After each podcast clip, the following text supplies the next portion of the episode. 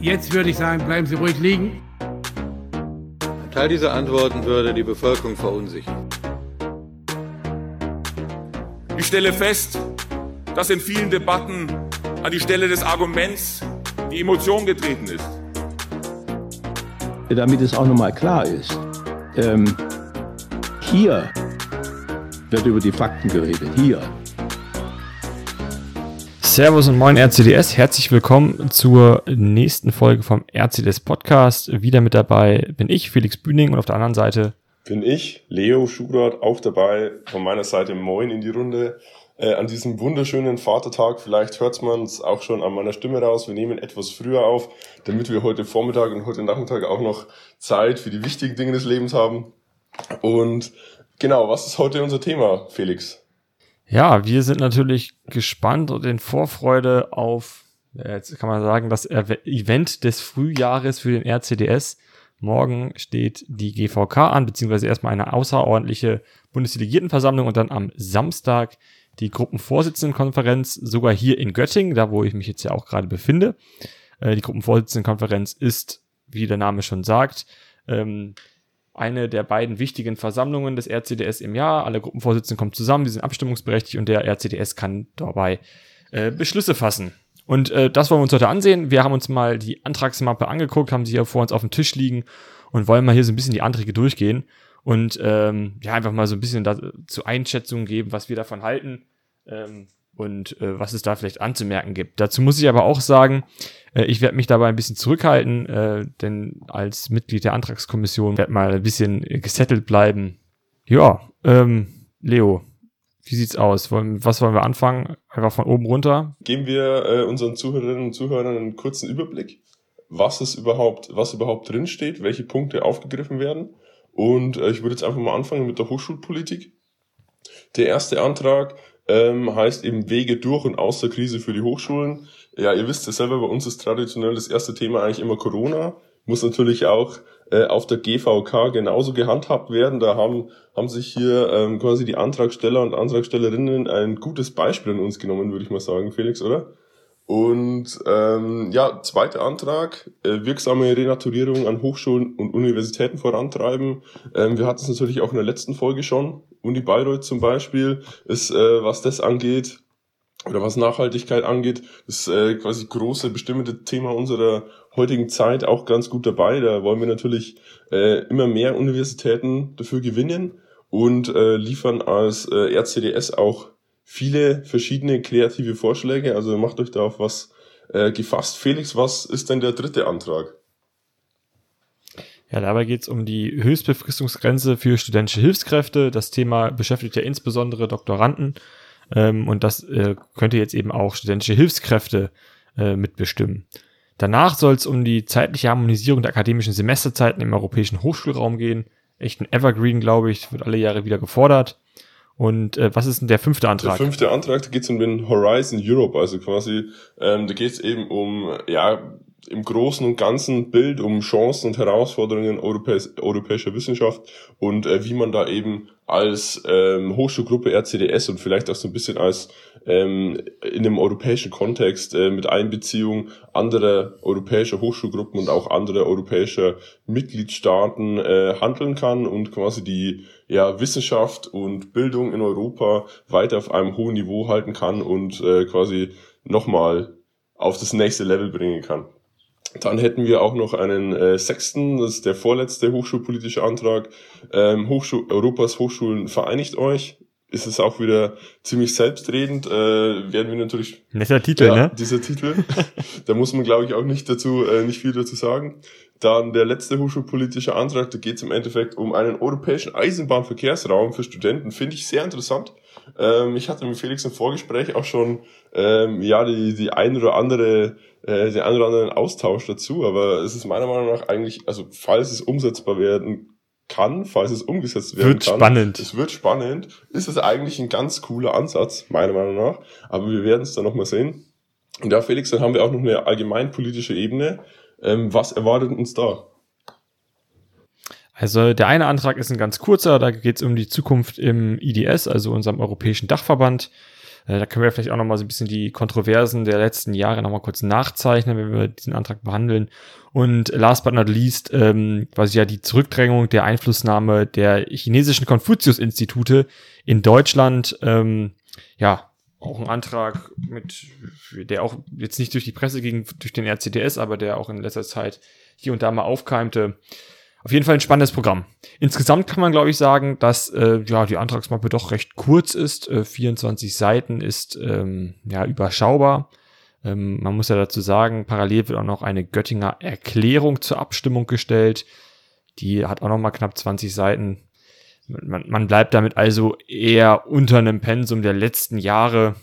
Ähm, nur das so ein bisschen vorweggeschickt, was dann ein bisschen aufhorchen lässt. Also es ist kurz. Ja, aber dann lass uns doch mal starten. Fall. Also die Antragsmappe ist äh, kurz und knapp gehalten. Da würde ich auch mal sagen, halten wir uns auch kurz und knapp und versuchen hier unseren äh, Zuhörerinnen und Zuhörern ein kurzlebiges, eine kurzlebige Darstellung der Anträge zu bieten. Ich würde äh, auch gleich mit dem ersten anfangen und zwar äh, vom Landesverband Nordrhein-Westfalen.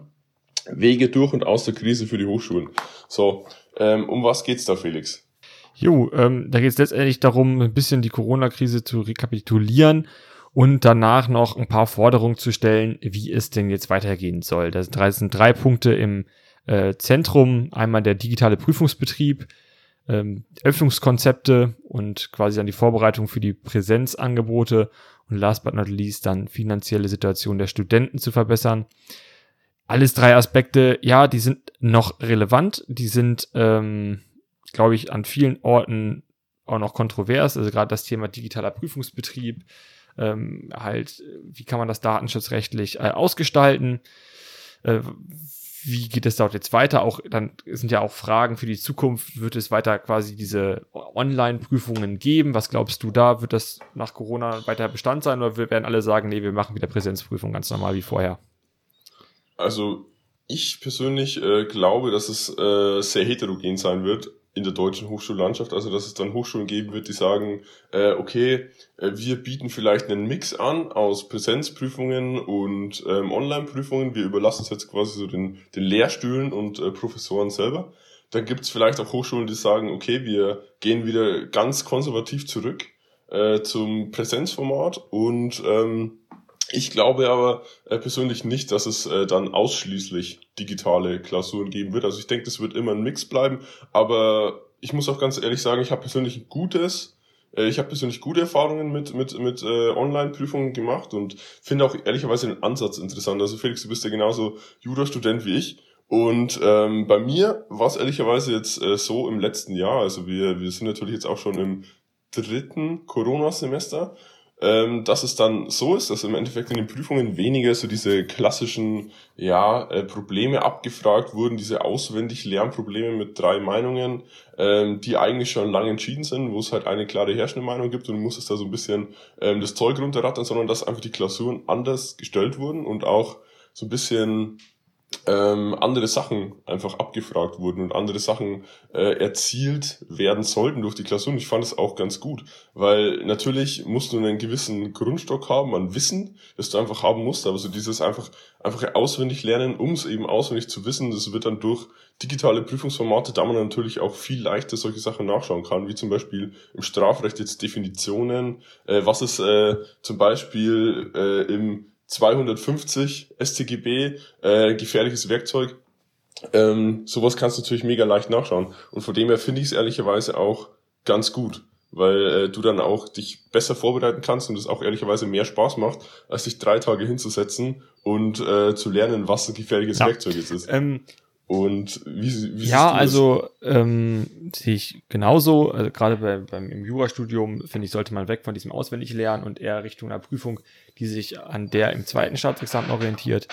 Äh, zum Antrag nochmal, um da nochmal zurückzukommen, dahingehend ähm, ausgestaltet, dass er fordert, ähm, dass quasi jetzt noch die letzten Planungssicherheiten geschafft werden und die letzten Möglichkeiten austariert werden, wie das alles rechtssicher ablaufen soll.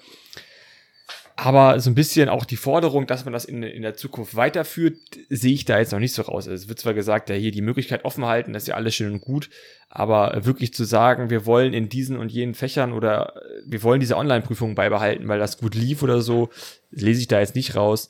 Ähm, ja, ist auch geschenkt. Also zumindest die, der, dieser erste Absatz, ich finde, der ist soweit in Ordnung. Ähm, die anderen beiden Punkte, ja, Öffnungskonzepte, wenn man das jetzt beschließt, ähm, das wird kommen. Ne? Also ich denke mal, Corona wird bis zur Bundestagswahl wird das durch sein, das Thema. Ähm, klar, man braucht jetzt Öffnungskonzept, das ist jetzt ein gutes Zeichen, deswegen auch der Antrag ganz vorne, Corona, das ist wichtig, damit man da auch ein kurzfristiges Zeichen gibt. Äh, das letzte finanzielle Situation der Studenten verbessern, ähm, ja, ist immer wichtig, gerade weil auch vieles am Anfang zu lahm lief, ähm, nicht ausreichend genug, da wurde das, wurden die Überbrückungshilfen verlängert. Ja, und gerade also der Kern ist eigentlich im, in den letzten drei Zeilen des Antrags. Da wird nämlich dann gefordert, dass quasi ähm, die Kredite, die gewährt werden, äh, nicht nur in, ich glaube jetzt noch bis Mitte des Jahres oder bis Anfang nächsten Jahres zinsfrei sind, sondern halt auch wirklich länger zinsfrei sind. Und der KfW-Kredit ist, meine ich, der teuerste Kredit, den man äh, als Bildungskredit haben kann, äh, weswegen ich quasi diese letzten paar Zeilen äh, als ja die stärksten aus dem letzten Absatz finde. Ja, ja, kann ich dir auf jeden Fall so zustimmen. Wie gesagt, ich äh, mir persönlich äh, hätte es ganz gut gefallen, wenn man jetzt zum Beispiel beim ersten Punkt noch ein bisschen weit gegangen wäre und quasi eine ja eine, eine offenere Forderung gestellt hätte im Sinne von okay, ähm, wir wollen jetzt quasi auch die vielleicht positiven Sachen aus der aus unserer Lebensweise jetzt während der Pandemie mitnehmen äh, und nicht stur zurück quasi so in, in, in die analoge Welt, sondern wir möchten quasi so ein duales System haben. Äh, das wäre, wär, hätte ja. mir noch ganz gut gefallen, aber an sich finde ich das, ja, wie du schon sagst, also ähm, gutes Zeichen, auch äh, quasi ein schnelles Zeichen, äh, so ein Zeichen wie, hey, ähm, wir haben die aktuelle Situation noch im Blick. Wir wissen zwar, es wird besser und das wird kommen und das ist unausweichlich und das ist ja toll, aber wir ähm, wollen jetzt quasi jetzt nicht den zweiten Schritt vom ersten machen. Und von dem her würde ich sagen auch, ja, im Großen und Ganzen gelungen. Jo, wie sieht das mit dem zweiten Antrag aus? Hattest du schon vorhin drüber gesprochen? Renaturierung an Hochschulen und Universitäten vorantreiben. Meintest du in Bayreuth, ihr seid damit ganz, ganz vorne? Hatten wir auch im letzten Podcast. Was ist deine Meinung also zum Antrag? Genau, also ich äh, persönlich muss sagen, es ist, ist ganz cool, vor allem der ähm, Kern dahinter, den ich äh, gestern rausgelesen habe, ist, dass man eben eine Universität nicht mehr nur als reinen Arbeitsplatz und reine Arbeitsfläche äh, sehen möchte, wie jetzt zum Beispiel im Büro, wobei es ja äh, heutzutage auch so ist, dass äh, das Work, dass eine Work-Life-Balance immer mehr im Vordergrund steht, auch jetzt quasi im Arbeitsalltag äh, und nicht nur im universitären Alltag, sondern dass man, dass man sagen äh, möchte, okay, Universitäten sind auch Lebensräume. Wir haben ja nicht nur unsere Vorlesungen oder Übungen, die es da gibt, sondern da gibt es auch Hochschulgruppen wie zum Beispiel in RCD SDS, die sehr gute Arbeit leisten. Oder ähm, in Bayreuth gibt es zum Beispiel noch Law and Legal, das ist eine studentische Rechtsberatung. Und ähm, wir wollen auch quasi die Atmosphäre und das Umfeld und, und das Umfeld eben dadurch verbessern, dass wir es vielleicht grüner machen, dass wir es biodiverser machen, dass wir es einfach, einfach lebendiger gestalten quasi. Ich glaube, diese, diese Lebendigkeit steckt zu dem Antrag, dass jetzt keine toten, grauen Gebäude sind, sondern einfach quasi eine, eine lebendige, ein lebendiges Umfeld, um eben die Wissenschaft auf eine kreative Art und Weise voranzubringen. Und da gibt's natürlich dann die klassischen Vorschläge, Begrünung von horizontal und äh, vertikal Flächen. Ähm, ehrlicherweise habe ich da ähm, auch jetzt keine weiteren wirklich konkreten Maßnahmen rausgelesen. Natürlich will man äh, CO2-Abdruck verringern und äh, wie gesagt auch ein bisschen was zur Psyche beitragen. Aber ja, vielleicht die ein oder andere, einen anderen konkreten Vorschlag, Felix, der, der hätte noch rein gepasst, meiner Meinung ja, nach. Ja, also steht ja auch viel drin, ne? Flächen wie, wie Dachflächen, Fensterbänke begrünen, ähm, dadurch auch das Klima schützen. Also das ist ein Antrag, der tut niemandem weh. Ähm, nee, nee. Ja. Der,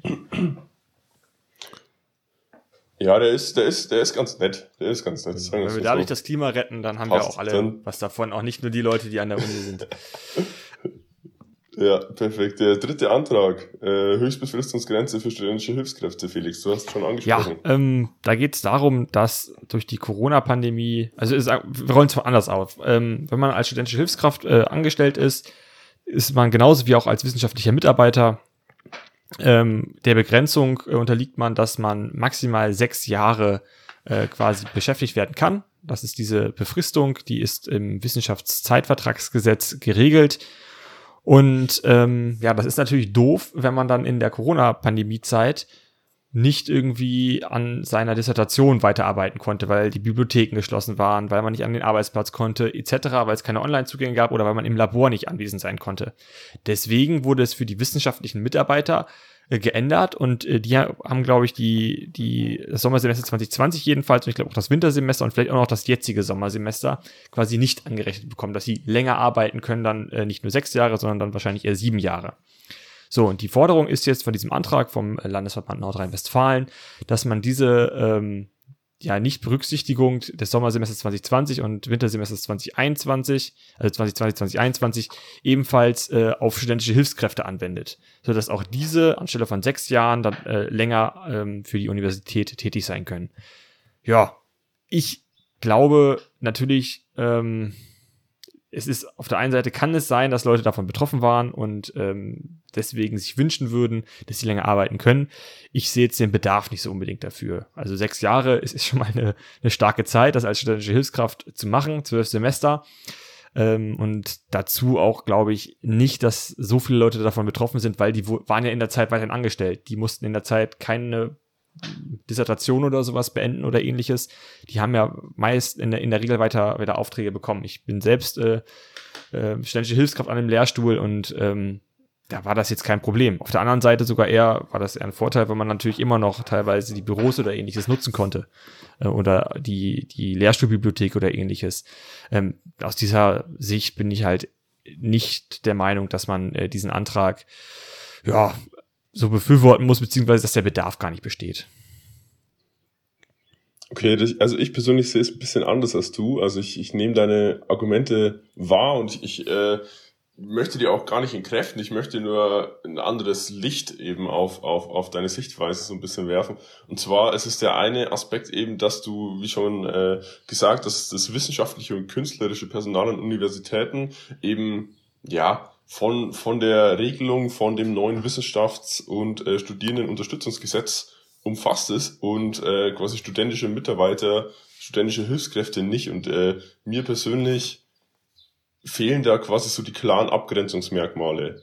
Also im Sinne von, wieso können jetzt quasi wissenschaftliche und künstlerische Mitarbeiter, die vielleicht das ja ähnliche Aufgaben machen, ähm, wie studentische Hilfskräfte, davon profitieren studentische Hilfskräfte nicht da. Da fehlt mir so ein bisschen die Begründung und andererseits ist es ebenso die Stringenz, wenn du sagst, ähm, wie zum Beispiel in Bayern ist es so, dass fürs Jurastudium ja die äh, Regelstudienzeit auch verlängert wurde, jetzt von ursprünglich neun, jetzt sind es ja mittlerweile, jetzt kommt drei dazu, jetzt sind es mittlerweile zwölf Semester durch drei Corona-Semester.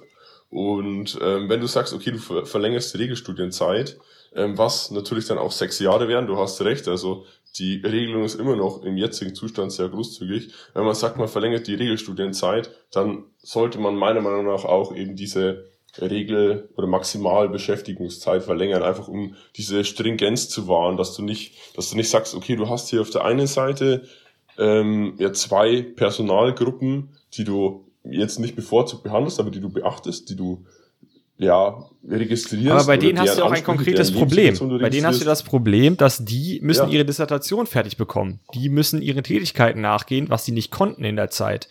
Bei studentischen Hilfskräften ist das meistens gerade nicht der Fall. Und dann hast du irgendwie irgendwann die Gefahr, dass da Leute wieder zwölf Jahre oder dann irgendwie, äh, nicht zwölf Jahre, zwölf Semester oder 14 Semester, dann wenn du es jetzt verlängerst, äh, an der Uni rumgammeln.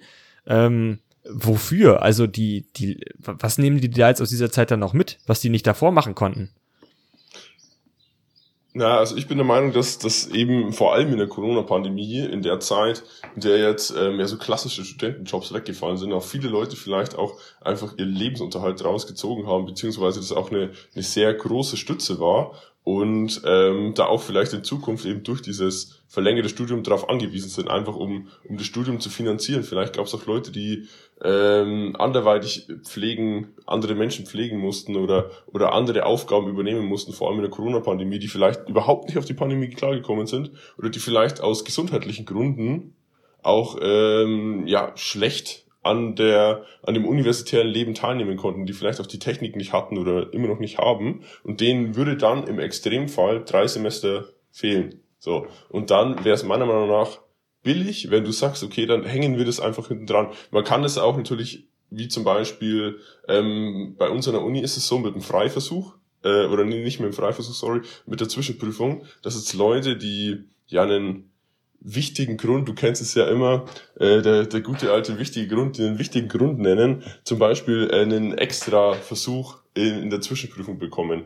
Ähm, man könnte das so differenziert zum Beispiel ausgestalten. Ich sage jetzt nicht, dass man unbedingt pauschal alle äh, studentischen Hilfskräfte neun Jahre oder was was das dann wäre äh, oder siebeneinhalb Jahre anstatt der, der den sechs Jahren jetzt äh, zwingend ja, die zwingend beschäftigen muss. Ich, ich würde bloß, ich würde mich da bloß dafür aussprechen, dass man sagt, okay, ähm, man berücksichtigt die mit und ähm, man lässt es nicht so komplett unterm Tisch fallen. So, wenn, wenn man dann vielleicht eine Härtefallregelung oder so schaffen würde am Ende, wenn es dann als Kompromisslösung stehen würde, äh, würde ich da auch voll mitgehen und würde es sehr begrüßen. Aber ich würde jetzt dieses, dieses pauschale, okay, wir schließen euch aus, weil ihr seid, ihr seid minderwertiger als die anderen, äh, diese, diese Denkensweise würde ich ehrlicherweise jetzt nicht mitgehen. Aber ich denke, da kann man auch noch, kann man auch noch viel, Ja. viel drüber streiten. Aber an sich, äh, meiner Meinung nach, ist es auch, wie gesagt, ein Antrag, der jetzt äh, quasi eigentlich niemanden schadet und der jetzt auch an, der jetzt auch nicht so das äh, Hauptinstrument hier oder de, den Hauptantrag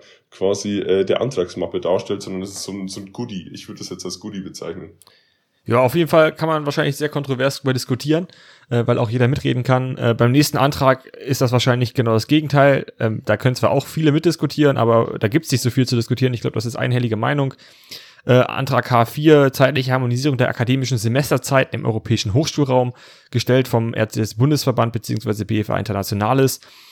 Ähm, letztendlich soll es darum gehen, dass man auf europäischer Ebene einheitliche Semesterzeiten durchsetzt. Ähm, das ist auch eine Forderung, die gab es schon häufiger im RCDS, schon seit vielen Jahren, ähm, kommt immer wieder auf die Tagesordnung. Ähm, ja, würde ich sagen, kann man so zustimmen, ne? Also, äh, oder hast du ein Problem damit? Die Frage ist wahrscheinlich nur noch, wann sind die Semesterzeiten, ne? Ja, das ist, das ist das Ding. Also meiner Meinung nach gibt's da ehrlicherweise nichts zu ergänzen. Also vor allem, ich kenne es ja selbst, ich äh, strebe ein Auslandssemester in Frankreich an, äh, in, in, in Ah, den oui. kommenden Jahren. Und da ist es quasi so, Ah oui, ah oui, ah oui. Ja, ja, ja, ja. Äh, auch über Erasmus. Und da ist es so, dass eben das Sommersemester von Januar bis Juni läuft. Nur ist es bei uns bis jetzt immer so gewesen, dass im Wintersemester die Klausuren bis in den März hineingegangen sind. Von dem würde ich entweder zwei, also als ja, Grund, als, als Jurastudent im Grundstudium, sagen wir es mal so, dann äh, wäre das ja schon im Endeffekt nach der Mittelphase, dann kann es mir egal sein. Aber äh, wenn ich sage, okay, ich möchte jetzt vielleicht nach dem zweiten, nach dem dritten, nach dem vierten Semester irgendwo hin, anstatt jetzt nach dem sechsten oder siebten oder achten, dann habe ich ein Problem, weil dann muss ich entweder zwei äh, Monate Uni verpassen plus Einführungswoche für Internationals plus äh, kennenlernen und, und Netzwerken und äh, mich einleben oder ich verpasse meine Klausuren. Und das kann meiner Meinung nach, meiner Meinung nach nicht sein. Und äh, wenn wir schon diese diese großen europäischen Lösungen und, und, und die europäische Gemeinschaft beschwören, dann ist es meiner Meinung nach auch notwendig, dass man eben eine, eine zeitliche Vereinheitlichung schafft. Der Antrag danach, Horizon Europe, Chancen und Herausforderungen europäischer Wissenschaft, ähm, gestellt vom, von NRW, ist eigentlich NRW sehr aktiv. Ja, N- ist sehr NRW, aktiv. wie, wie immer, ne? Also, wenn es nicht ihr Bayern seid, dann ist es NRW, muss man wie immer feststellen. Ja, da, da fehlen mir meine bayerischen Anträge. Da, fehlt, da muss ich gleich mal äh, den einen oder anderen äh, Anruf tätigen nach der Aufnahme. Kommt sicherlich, aber vielleicht ja auch noch ein paar Anmerkungen zu. Also, zurück zum Antrag, der ist soweit, ähm, ja, auch unterstützenswert meiner Meinung nach. Es geht halt darum, dass quasi ähm, jetzt die Ge Ge Voraussetzungen, die durch Horizon Europe geschaffen wurden, also letztendlich einfach nur das Geld, was bereitgestellt wird, auch vernünftig verteilt wird. Ähm, Es wird insbesondere werden transparente Verfahren ähm, gefordert. Ähm, quasi auch die Freiheit der Wissenschaft soll erhalten werden. Es soll nicht zu starke politische Einflussnahme geben. Also im Großen und Ganzen, ja, ist, ist das ein guter Antrag. Auf jeden Fall, auf jeden Fall, vor allem wenn man berücksichtigt, ähm, wie die momentane politische Stimmung in Deutschland ist und äh, welche Konstellationen da im äh, schlimmsten Fall äh, ab September stehen könnten äh, und äh, wie dann im Endeffekt hier was, was Identitätspolitik zum Beispiel angeht oder jetzt auch Klimapolitik, okay, Klimapolitik ist nochmal eine andere Sache, aber wo da dann eben die Schwerpunkte liegen, ist es meiner Meinung nach wichtig, die Wissenschaft und Forschung von politischen Agenten zu entkoppeln und das auch sicherzustellen. Und von dem her, Top-Antrag. Ähm, von meiner Seite aus nichts mehr hinzuzufügen. Jo, dann kommen wir zum nächsten. Ähm, der Titel sagt eigentlich schon alle, alles. Ähm, Ja, also hier, ne, Hochschulen aller Länder vereinigt euch, beziehungsweise hier Europas Hochschulen vereinigt euch, äh, um mal so ein bisschen hier ans kommunistische Manifest zu erinnern. Ähm, nee, also es geht hier nicht darum, irgendwie äh, jetzt das, die, die Bildung gleichmäßig zu verteilen. Es geht letztendlich einfach nur darum, ähm, so ein bisschen den europäischen Hochschulraum zu stärken. Ähm, das soll durch zwei Aspekte, glaube ich, geschehen. Einmal die äh, Mobilität zu verbessern, insbesondere kurzfristige Mobilität zu verbessern, finde ich einer sehr, sehr gut, weil das ist so ein Aspekt, auf den man äh, wenig guckt, immer bei dieser Mobilitätsfrage. Kommt da später auch noch ein Antrag Ja, zu. ja. Ähm, und das zweite ist, ähm, was ich so ein bisschen kritischer sehe, so diesen äh, ja, europäische Bildung verbessern ist die Überschrift und da soll halt ein Angebot geschaffen werden, ähm, europaweit, dass man Lehrveranstaltungen anbietet, wo aber über Allgemeinbildung nur gesprochen wird und was auch keine, ja, äh, wo keine Leistungsnachweise zu erbringen sind, beziehungsweise die man sich da nicht anrechnen lassen kann. Ähm, wo ich halt Ja, glaube, hey, ist quasi so wie so ein Angebot so einer politischen Stiftung. Ähm, da erzählt mir jemand was wenn du Interesse hast, gehst du hin, ähm, aber sonst auch nicht. Und ich glaube, das werden ja dann nicht so viele Leute annehmen, ist halt auch so ein, so ein Goodie, ne? Also, ja. Ja, auf jeden Fall. Also bei uns an der Uni gibt es ja auch diese MOOCs, äh, heißen die, glaube ich. Ähm, und da gibt es auch einige interessante, zum Beispiel im Sportmanagement zum Beispiel, dass man sagt, man kann jetzt äh, als Student, egal welcher Fachrichtung, Sportmanagement so ein bisschen studieren, so in die, in die Richtung Spielerberater oder Bundesliga-Manager, äh, um das mal so auszudrücken. Äh, ist auch ganz interessant, du hast da auch Klausuren, nur das Ding ist, was ich mich da frage, ist so, was, was bringt mir das eigentlich? So wenn ich dann, oder wie viele Leute kennen das dann vielleicht, auch wenn ich mich irgendwo bewerten nach der Uni oder so, ähm, natürlich ist es vielleicht cool, wenn ich sage, ich habe sowieso so einen Schwerpunkt und kann es zusätzlich noch ähm, ja, vorweisen, irgendwo äh, aufnehmen und hab, bekomme da vielleicht noch ein Zertifikat und eine Abschlussnote, wenn es gut läuft. Aber ja, es muss dann halt auch so verbindlich sein. Also wenn du sagst, okay, du schreibst dich da jetzt ein, wie zum Beispiel bei einer politischen Stiftung, ähm, in, in, in äh, irgendeinen Talk oder so oder in irgendeine ja, Arbeitsgruppe zum Beispiel und machst da mit oder besuchst ein Seminar, das äh, bringt dir vielleicht auch was und es macht auch vielleicht Spaß, aber ähm, das ist meiner Meinung nach auch zu wenig. Also das ist zu wenig. Das muss, wenn du sagst, okay, du möchtest jetzt äh, europäische Bildung auf ein, also parallel zum, zum, zum normalen E ECTS-System auf ein gleichmäßig hohes Niveau heben, dann musst du das auch anerkennen lassen können und, und, und irgendwie validieren. So, weil wenn es nicht validiert werden kann, dann, dann macht es erstens keiner und dann bringt es auch nichts. So für die einzelnen Studenten. Aber was ich sehr interessant finde, jetzt vor allem an diesem ersten Punkt, äh, an Erleichterung der kurzfristigen Mobilität nochmal, neben der Möglichkeit, äh, quasi kürzere Auslandsaufenthalte einheitlich in, in bestimmten Websites online anzubieten, äh, beziehungsweise sich da ja Netzwerke zu schaffen als Universitäten oder jetzt auch quasi überuniversitär, ähm, suprauniversitär, ähm, ist eben die Möglichkeit, dass man jetzt Karri äh, Karrierecenter, äh, ich bin ja auch wie Felix äh, studentischer Mitarbeiter, aber im, äh, in der Stabsabteilung für Career, Career Service an der Uni Bayreuth, ähm, dass man sagt, okay, man, man gibt jetzt Karrierecentern in eine andere Stellung. Also ich kenne es zum Beispiel von der HSG. Ähm, da ist es eben so, dass das ähm, oder von privaten Universitäten, von zum Beispiel der Frankfurt School oder von der WHU, dass eben Karrierecenter nicht als ja lockeres Angebot, okay, vielleicht nehmen es Leute wahr und dann schauen wir mal einmal über die Bewerbung drüber, sondern wirklich so als als als Plattform und als ähm, ja Nesse, äh, als nötige als nötigerweise als nötige Anlaufstation für alle Studenten der Universität, die irgendwie ähm, karrieretechnisch durchstarten wollen, gesehen würden. Das ist gleich ein ganz anderes Ja, Standing. ja, so ein. Netzwerkeffekt, ne? Also ähm, das ist ja auch voll, ähm, voll. gerade im juristischen Bereich, die Bucerius macht das ja ganz stark, ähm, was halt an an anderen Universitäten eher so die Lehrstühle übernehmen, ne? Also die machen so ihre, ihre Konferenzen halten die zwar, aber das ist quasi nicht zentral gesammelt und du, dass du als In- Institution, als Marke Universität auftrittst. Klar, aus der, aus der Sicht finde ich das gut. Ähm, davor stand ich dem eher so ein bisschen kritisch gegenüber, aber gerade das, was du sagst, da soll es wahrscheinlich auch eher äh, hingehen in die Richtung Antrag, ähm, in die Richtung der Denk ich auch, denk ich auch. Weil sonst dachte ich irgendwie, da werden wieder zusätzliche Stellen geschaffen, dann sitzt da wieder so ein Heini wie du da und macht da irgendeinen Podcast oder ähnliches. Ähm, und dreht, dreht Däumchen. Nein, ja, aber genau. also aus der Sicht finde ich das nee, gut. also Ja. Ja, ja was, was mir zum Beispiel auffällt, also jetzt auch ähm, vor allem so die Relation von unseren Angeboten, unserer Stabsabteilung. Jeder kennt unsere Angebote, jeder auf, also kannst jeden Bayreuther Studenten fragen, vor allem alle Erwähler und äh, alle Karriere-Erwähler, kannst du fragen, okay, kennst du das Karriereforum, kennst du Career Days? Ähm, ja, weißt du, äh, ob zum Beispiel mal Nike oder so an der Uni waren, dann sagen die alle, ja, mega geil, mega cool, äh, da muss ich unbedingt hin, da bin ich jedes Jahr. Aber wenn du die dann fragst, okay, kennst du eigentlich den Karriereservice an der Universität Bayreuth und weißt du zum Beispiel, dass du simulierte Verhandlungen äh, buchen kannst, gratis, so, oder dass du, dass du auch quasi so Bewerbungstrainings machen kannst oder dass wir zum Beispiel Workshops anbieten oder auch äh, jetzt im Digitalen auch äh, viele Kanzleien oder Unternehmen zu Workshops einfach einladen, wo du hingehen kannst, wo du dich bis zwei Tage davor anmelden kannst, äh, gratis und dann davon profitieren kannst in Netzwerken. Dann, dann sagen die meisten so, hä, was denn das? Noch nie davon gehört. So. Und ich finde, was, was dabei wichtig ist, ist, dass man eben die, die Bedeutung von Karrierecentern und eben von diesen Netzwerkeffekten, weil ähm, zum Beispiel auch die Uni Bayreuth, das, das Karrierezentrum, der Karriereservice, einfach so ein gutes Netzwerk hat, ähm, da in den Mittelpunkt zu rücken, dass dann eben so, so viele Studenten wie möglich darauf zurückgreifen und sich dadurch, was, was jetzt die, ihre Karriere angeht, schon mal einen, einen Headstart besorgen können.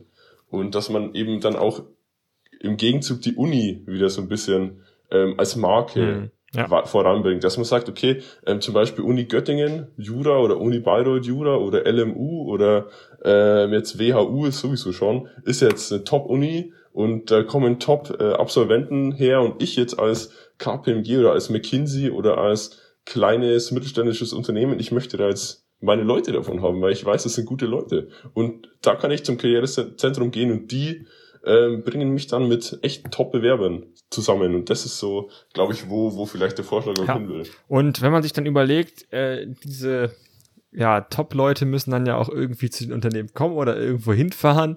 Und äh, wenn wir beim Thema Fahren sind und Mobilität, dann sind wir auch schon beim nächsten Antrag, nämlich in Zukunft sollen alle Studenten mit der Bahn fahren. Äh, ist, der Antrag heißt, einen integrierten europäischen Eisenbahnverkehrsraum für Studenten schaffen gestellt vom äh, Bundesverband bzw. BFA Internationales. Ja, Leo, um was geht es da bei diesem Antrag? Da geht es im Endeffekt darum, dass man sagt, okay, ähm, jetzt auch, um jetzt mal wieder auf den ja, aktuellen, auf die aktuellen äh, Probleme außer, außerhalb der Corona-Pandemie der Welt, insbesondere jetzt was Klimawandel, was Mobilität angeht, was Ressourcenverbrauch angeht, ähm, so ein bisschen eingeht und sagt, okay, ähm, wir wollen es jetzt nicht so machen wie die Grünen oder die Linken und äh, sagen, okay, wir bieten jetzt das und wir verbieten das und ihr müsst jetzt alle genauso leben, wie wir wollen, sondern man geht den anderen Weg und sagt, okay, Freunde, wir bieten euch jetzt eine, eine, eine Plattform, wir bieten euch jetzt die Möglichkeit, auch vor allem, wenn ihr, wenn ihr europäisch, in Deutschland gibt es natürlich schon, du kannst auf die Deutsche Bahn-Website gehen und dir dann ein Ticket von Göttingen nach Bayreuth holen, das ist gar kein Problem. Die Verbindung ist zwar meistens äh, miserabel und äh, unpünktlich, aber das lassen wir mal außen vor. In einer idealen Welt wäre das nicht so. Aber du kannst es in einer idealen Welt, wenn du sagst, okay, ich möchte jetzt mal drei Tage nach Lissabon, ich möchte jetzt eine Woche nach Lissabon, okay, wie aber da sind das? wir auch schon am Punkt. Ich bin ja Student. Warum muss ich Hä? Also warum muss ich in Deutschland gucken, wie in Lissabon ja. ein Zug fährt? Also wer fährt denn, wie häufig fahre ich denn aus Deutschland nach Lissabon mit dem Zug? Du musst ja nicht, du musst ja nicht in Deutschland gucken, wie in Lissabon Zug fährt, sondern du hast in Deutschland die Möglichkeit, ohne jetzt irgendwelche portugiesischen Websites zu besuchen, irgendwelche Hürden zu überwinden, äh, äh aus deinem, da, deinem äh, deutschen, äh, von deinem deutschen Schreibtisch aus, äh, aus einer deutsch- oder englischsprachigen Website, eine der Sprachen, die du auf jeden Fall beherrschst, wenn du das äh, allgemeine Abitur in Deutschland gemacht hast, ähm, so rauszulesen, okay, ähm, ich kann jetzt quasi von hier nach hier fahren mit der Deutschen Bahn, dann vielleicht mit der Schweizer Bahn von da nach da und dann vielleicht mit der italienischen Bahn von da nach da und kann das alles zusammen buchen, habe ein einheitliches Ticket und krieg dann noch, weil ich Student bin, Vergünstigungen oder kann teilweise sogar vielleicht, äh, wenn es ganz gut geht, irgendwas mal auch gratis fahren oder so. Und das finde ich, das finde ich geil. Und ja, du fragst natürlich, okay, ähm, was bringt es einem? Wieso muss man das machen? Also erstmal muss man gar nichts machen, aber ich denke, dass es auch unter, in unserer Zuhörerschaft vielleicht viele Leute gibt, die sagen, okay, ich mache gern äh, Urlaub oder ich habe irgendwelche Konferenzen, irgendwelche internationalen Konferenzen oder ich äh, habe vielleicht Freunde und Bekannte irgendwo. Es geht ja sogar mir so. Ich kenne jetzt. Ich Wie häufig hat man das denn, dass man dann nicht Leute. einfach mal gucken kann, ja gut, dann lade ich mir dafür halt auch noch die App äh, runter, die irgendwie in Frankreich oder Spanien oder sowas ähm, dafür aktuell ist. Also für die Randgebiete in Deutschland, das bietet ja die Deutsche Bahn schon alles an, dass da quasi ähm, bis irgendwie nach Paris oder sowas auch Strecken, glaube ich, drin sind. Ähm, also ich, ich sehe da einfach den Bedarf für diesen Teil nicht auch. Also der Antrag, wir haben jetzt okay. ja noch nicht so über, über handwerkliche Sachen gesprochen, aber da wird irgendwie mit Fernverkehr ja, ja, begonnen, ja. dann geht's um den Nahverkehr. Ähm, dann geht's wieder um den Fernverkehr in der Begründung, meine ich. Wobei, ja, ist gar keine Begründung. Ähm, und, und dann später wird's ja noch, noch ein bisschen interessanter, wenn es dann darum geht, irgendwie die Schienenbreiten zu vereinheitlichen. Also, ja, also ich, ich ist bin, ein bisschen weitgehend, bin, meiner Meinung nach. Ja, natürlich ist es weitgehend, aber man muss ja auch ambitionierte Ziele haben. Vor allem, wenn, wenn dann, wenn dann der politische Gegner, ähm, um das jetzt mal dann auch so wahlkampftaktisch auszudrücken, wenn der politische Gegner ähm, jetzt auch äh, Honig und äh, Wein in Strömen und äh, ich, ich weiß gar nicht, wie dieses Sprichwort heißt, aber Honig und Wein in Flüssen verspricht, dann muss man ja auch, um, jetzt mal dagegen zu halten, symbolisch dagegen zu halten, soll ich auch mal sowas vielleicht aus der Kiste kramen und das vielleicht auch ja materiell oder handwerklich natürlich schwer zum Umsetzen ist, aber auch einfach eine geile Idee ist. So man, man kann man kann ja auch mal was wagen. Es ist ja jetzt auch nicht so, dass man sagt, okay, wir beschließen wir beschließen das jetzt und es, wir setzen das dann auf eigene Kosten um. So alle, alle Personen, die da jetzt beteiligt sind, haften mit ihrem Privatvermögen, wenn es nicht funktioniert. So ist es. Naja, also irgendjemand so, muss wir, das am Ende wir, bezahlen. Und also ich sehe jetzt einfach quasi nicht, warum sich ein Studentenverband dazu äußern soll, dass doch irgendwie bitte in Portugal die Schienen ans deutsche System angepasst werden oder umgekehrt. Äh, sehe ich nicht. Also ist eine tolle Forderung, aber also bis wann soll das denn umgesetzt werden? In, in den nächsten 100 Jahren? Also äh, das finde ich meiner Meinung nach in, in, so in so einem Antrag ein bisschen deplatziert. Ähm, hört sich jetzt hart an. Ähm, die Intention ist eine gute dabei, aber also für mich ist das jetzt nicht so der, der Aufhänger. Ähm, ich, ich sehe da andere Sachen, die im Vordergrund stehen. Ja, ich persönlich sehe da eher, wie gesagt, die, die, die symbolische Wirkung und auch so ein bisschen einfach, ähm, ja, diese, die, die, dieses, okay, wir wagen jetzt mal zu träumen, so in einer, in einem zukünftigen Europa soll das und das und das jetzt so sein, so, so diesen, um jetzt ja, mal in diesen einem zukünftigen Europa Gedanken, haben wir alle Flugtaxis, ne? Also. Ja, so geil. Und jetzt, um jetzt mal diesen, um jetzt mal diesen Gedanken des, äh, quasi zukünftigen Europas, des vereinten Europas mal auf die Spitze zu treiben, das finde ich cool. Und ich würde auf jeden Fall dafür stimmen, so. Man kann es mal probieren, so. Also, äh, ich bin da jetzt, was das angeht, äh, jetzt mal einfach optimistisch und sag, okay, das ist eine coole Idee und die Idee hat's verdient, ähm, äh, quasi eine breitere Audience zu, äh, Audience zu bekommen. Und genau, was, was ist die nächste Idee, Felix? Ja, also der nächste Antrag, ähm, das ist der kurze, von dem wir gesprochen haben, geht um den IDS. Da, das ist ja echt so ein Leitthema, ne? Die letzten Jahre ja, schon, ja. Ähm, dass sich dort nichts bewegt, gerade bei den ähm, Verbänden ja, aus Südeuropa, dass die sich nicht bewegen, dass quasi auch keine Reformen angestrengt werden, dass man dadurch einfach inhaltlich nicht arbeiten kann. Und der RCDS, der gerne was machen würde, auch andere Verbände, die gerne was machen würden, ähm, der, der reibt sich da eigentlich mehr und mehr auf, wie ich das Gefühl habe. Und jetzt ist halt der Antrag jetzt so nochmal der letzte Schritt. Man hat ja schon beim letzten Mal eigentlich beschlossen, ja, man möchte irgendwie, wenn sich da nichts verändert, möchte man eher raus. Dann sollte es ein Mediationsverfahren mit der CDU geben. Ich bin jetzt nicht auf dem aktuellsten Stand, wie das abgelaufen ist, aber man hat auch nicht mehr viel gehört. Ähm, und jetzt folgt halt eben ein Antrag, äh, der da lautet, dass der Bundesvorstand bis zur nächsten BDV einen Antrag über den Austritt oder den Verbleib in den European Democrat Students vorbereiten und diesen auf der BDV zur Abstimmung stellen soll. Das so ein bisschen unter der Voraussetzung, dass quasi dann jetzt im Oktober beziehungsweise ein verbündeter Vorsitzender gewählt werden soll und eine klare Perspektive für Reformen geschaffen werden soll und quasi das alles dann irgendwie so läuft, wie der RCDS es möchte. Summa summarum ist es quasi jetzt so nochmal den anderen die Pistole auf die Brust setzen, jo, bewegt euch, sonst sind wir raus.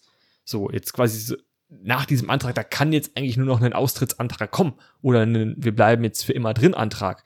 Ähm, das ist so wirklich so der letzte Mikroschritt, den man noch gehen kann, um äh, zu sagen, ja, wenn ihr jetzt euch jetzt das, dieses letzte Mal nicht bewegt, dann passiert was. Ähm, Ja, also klar, kann man so, kann man machen. Ähm, ich würde sagen, also auch der Antrag, der wird durchgehen, ähm, weil ich glaube, niemand wird jetzt kurzfristig den Antrag noch gestellt haben oder irgendwie einen Einantrag stellen, weil sich auch nichts passiert hat, dass man jetzt irgendwie jetzt schon austritt oder ähnliches. Ähm, ja, wird sich zeigen, was halt im IDS passiert. Ne? Und ich kenne natürlich jetzt nicht die Hintergrundgeschichte mit dem IDS. Also ich habe ehrlicherweise davon, also auch von, von, von den Reibereien oder was jetzt schief läuft oder was jetzt auch überhaupt nicht läuft, ehrlicherweise wenig gehört, auch äh, quasi meiner kurzen äh, Historie jetzt im RCDS geschuldet. Aber ähm, so wie du das, wie du das ähm, jetzt natürlich formulierst, scheint es auf mich so, als wenn halt IDS der Name IDS wäre, aber da nichts dabei rauskommt. Also da jetzt auch keine wirkliche Zusammenarbeit stattfindet, da keine wirkliche konstruktive ähm, Gespräche, konstruktive Debatten dabei rumkommen und äh, man jetzt da auch ehrlicherweise den Benefit nicht hat. Ich weiß ehrlich, ich weiß auch nicht, ähm, was jetzt der RZS leisten muss, um Mitglied des IDS zu sein. Also typischerweise gibt's ja immer Mitgliedsbeiträge. Ja, ja. ja, genau. Ja, Genau, genau. Und ja, natürlich, wenn das, wenn, wenn die Kosten-Nutzen-Relation dann nicht mehr klappt, dann musst du dir solche Gedanken machen und dann musst du auch raus äh, im, als Ultima Ratio. Bloß das eine, das Einzige, das ich, äh, das der meiner Meinung nach dagegen spricht, ist, wenn wir sagen, okay, wir haben jetzt als Hochschulgruppe RCDS, die äh, quasi in Deutschland ja angesiedelt ist, jetzt diesen europäischen Anspruch, diesen Anspruch einer, ja, Euro, einer gemeinsamen europäischen, äh, liberal-konservativen Hochschulgruppen Vereinigung, sagen wir es mal so, also was ja der IDS eigentlich, glaube ich, sein soll. Und auch den, den Anspruch, ähm, jetzt quasi so die, die europäische Integration immer weiter voranzutreiben. Wir haben natürlich äh, uns über die äh, entsprechenden Anträge schon unterhalten und auch den Anspruch, jetzt die europäische Debatte zu führen und zu suchen und auch quasi den Austausch voranzutreiben, dass wir dann sagen, okay, ja, cool, wenn es jetzt als RCD, als aus unserer Sicht das RCDS Deutschland nicht, nicht läuft, dann haben wir keinen Bock mehr auf Europa. Aber gleichzeitig sagen wir so, ja, Europa ist mega geil und äh, ja, alles braucht, soll. also man, man also, braucht auf jeden Fall ein Nachfolgeprogramm, ne? Also das, ja, ja. das wäre ja, also auch die Konsequenz und dieser Riesenbatzen Arbeit, der dann auf einen zukommen würde. Man bräuchte auf jeden Fall einen weiteren Dachverband. Ähm, es ist, wird ja auch eine, auf der BDV, auf der außerordentlichen davor, wird ja auch eine Satzungsänderung vorgeschlagen und wo dann ja immer noch drin steht, man möchte einen europäischen Dachverband haben. Also darum müsste man sich auf jeden Fall kümmern. Ähm, ja, das, das sind halt so die Konsequenzen, die muss man mit einplanen. Ähm, Im Antrag steht auch, die Begründung erfolgt mündlich und ich glaube, das muss auch geschehen. Man sagte zwei Zeilen vorher, dass man eine breite Diskussion initiieren möchte und das muss eben auch auf der GVK schon geschehen, äh, dass der äh, Bundesvorstand dahingehend informiert, damit auch quasi wirklich wieder jeder weiß, was hat sich eigentlich getan in den letzten Wochen, Monaten seit der letzten Versammlung. Ähm, ja, ja, also wie gesagt, ich persönlich würde da keine Schnellschüsse wagen und ähm, ich würde es mir auf jeden Fall nochmal überlegen. Also ich sehe es natürlich selber, äh, wenn da nichts passiert, hat man auch den Drang, vor allem jetzt als, als äh, Bundesvorstand, der da wirklich was bewegen will, der da auch wirklich Sachen erreichen will und jetzt nicht nur lethargisch quasi in den Ämtern verweilen möchte und sich darauf ausruhen möchte. Ähm, aber andererseits muss man sich auch denken, okay, das ist jetzt ein einschneidender Schritt und das sollte man auf jeden Fall nicht überstürzen. Deswegen auch gut, das nochmal breit zu diskutieren und man sollte jetzt quasi keine Nägel mit Köpfen machen, meiner Meinung nach. Und ja, ja apropos Nägel mit Köpfen machen, dann gehen wir doch mal weiter zum nächsten Antrag. Ähm, da sollen nämlich Nägel mit Köpfen gemacht werden und äh, es äh, wäre auch meiner Meinung nach sehr gut. Um was geht's denn da, Felix? Der Antrag an sich ist, glaube ich, unterstützenswert. Es geht um die Einflussnahme durch China, durch die Konfuzius-Institute, die ähm, betrieben werden in vielen Ländern der Welt und über die China ja seine Softpower ausweiten möchte, ähm, Einfluss gewinnt und da auch teilweise, teilweise die Wissenschaftsfreiheit untergräbt, weil natürlich alles irgendwie auch von der kommunistischen Partei Chinas äh, gesteuert ist. Ähm, und dahingehend wird halt gefordert, dass quasi eine Kooperation mit den Konfuzius-Instituten in Deutschland nicht stattfindet. Punkt. Genau, ist gut. Ähm, anderer, anderer Punkt, wieder kein Antrag des Landesverbands Bayern. Also ich habe jetzt mir gerade auch nochmal alles nochmal in, in der Gesamtschau äh, reingezogen. Ähm, überrascht mich. Aber vielleicht gibt's ja dann aus äh, von bayerischer Seite aus äh, am Samstag ist die Gruppe, ist die Konferenz, oder? Am Samstag. Mhm, genau. Ähm, dann äh, den anderen anderen Beitrag, würde mich sehr freuen. Auf jeden Fall, ja, da kann ich auch wieder nur zustimmen. Es ist auch meiner Meinung nach einer, ja, also ähnlich diese, diese, dieser chinesische, chinesischen Seidenstraße, der Situation mit der chinesischen Seidenstraße. Okay, man hat, äh, man arbeitet jetzt mit, mit, mit China zusammen und äh, versucht es äh, quasi in good faith äh, vonstatten gehen zu lassen. Man hat natürlich auch vielleicht Vorteile. Ich weiß es nicht. Ich, ich äh, habe mich ehrlicherweise im Detail auch noch nicht mit Konfuzius-Instituten äh, beschäftigt. Aber hier ist es auch meiner Meinung nach, wenn ich mir den, den äh, ja, Antrag wieder so durchlese, ist überwiegend die Nachteile ganz klar und es kann auch gar nicht, also das ist das Hauptargument meiner Meinung nach, es kann nicht sein, dass wir mit deutschen Steuergeldern, die alle Bundesbürger bezahlen müssen, quasi ja dieses dieses Institut fördern, wenn offensichtlicherweise, wenn äh, da offensichtlicherweise Beziehungen zum chinesischen Geheimdienst äh, ja, bestehen und, und, und chinesische Bürger im Ausland angeblich überwacht werden und äh, quasi auch die wissenschaftliche Freiheit an den Gasthochschulen, an, in, in, bei uns in Deutschland, was nicht sein kann, untergraben wird und dann auch wieder Tabus geschaffen werden oder äh, quasi Meinungsbeschränkungen geschaffen werden, insbesondere was jetzt quasi wahrscheinlich dann Situation äh, China, Taiwan oder China Uiguren angeht es ist natürlich, ist natürlich wieder prädestiniert dafür, ähm, sich hier einzumischen. Und von dem her kann ich das auch nur unterstützen. Und äh, wir sollten meiner Meinung nach dann den, dem Vorbild der Schweden waren es, glaube ich, folgen und ähm, unsere und den Dänen äh, und unsere äh, Mitarbeit, äh, Zusammenarbeit aufkündigen. Ja, ich glaube, man kann es runterbrechen. Es gibt auch dieses schöne äh, Wahlplakat der, ich glaube, CDU, aber auch der CSU, Freiheit statt Sozialismus. Ja. das bringt es hier so ein bisschen auf den Punkt. Ja, in dem Sinne, wir haben, glaube ich, schon alle Anträge durch. Ähm, auf jeden Fall. Daneben, wie schon gesagt, Satzungsänderung äh, auf der außerordentlichen äh, Bundesdelegiertenversammlung steht im Vordergrund und die Göttinger Erklärung. Die Göttinger Erklärung ist so ein bisschen, glaube ich, dann der Vorgriff aufs äh, Wahlprogramm für die Bundestagswahl, also wie sich der RCDS dort einbringen möchte. Äh, darüber können wir noch mal in einer anderen Folge sprechen, dann auch mit dem äh, Bundesvorstand, äh, wenn das dann alles abgestimmt wurde und konkretisiert würde, um dann zu sehen, mit was der RCDS sich auf die Bundestagswahl vorbereitet. Ich glaube, das war jetzt äh, hier eine gute Dreiviertelstunde, äh, die wir jetzt hier über die Anträge gesprochen haben, sind alles, alles mal so ein bisschen durchgegangen. Vielleicht konnten wir den einen oder anderen Input noch liefern, dass sich die Leute damit befassen. Es lesen sich ja doch nicht immer alle die Antragsmappe so ausführlich durch, wie man sich das wünscht. Ähm, Leo, du bist bei der GVK als Gast dabei oder? Ähm, ich muss mal schauen, also geplant ist es ehrlicherweise nicht, weil ich äh, einfach ja, den Umständen geschuldet, dass ich äh, am Mittwoch, also gestern und heute, äh, eher weniger äh, für mein universitäres Wohl tun kann, äh, etwas, so ein bisschen was aufzuholen habe und auch noch die eine oder andere Übungsaufgabe zu machen habe nächste Woche. Natürlich jetzt am Wochenende zeitlich eher eingeschränkt bin. Äh, wenn ich es schaffe, dann äh, schaue ich, dass ich dabei bin und ähm, hoffe, dass da ja auch die eine oder, der ein oder andere Antrag durchgeht. Also für den europäischen Eisenverkehrsraum Eisenbahnverkehrsraum, nicht Eisenverkehrsraum, für den europäischen Eisenbahnverkehrsraum. Und äh, genau, in diesem Sinne auch äh, vielen Dank an alle, die uns zugehört haben. Und äh, ich wünsche dir noch einen schönen Vatertag, Felix. Jo, dir auch. Äh, treib's nicht zu wild, halt dich an die Kontaktbeschränkungen, ne? Immer. Und immer. dann, wir hören uns. Macht's Ciao. Gut.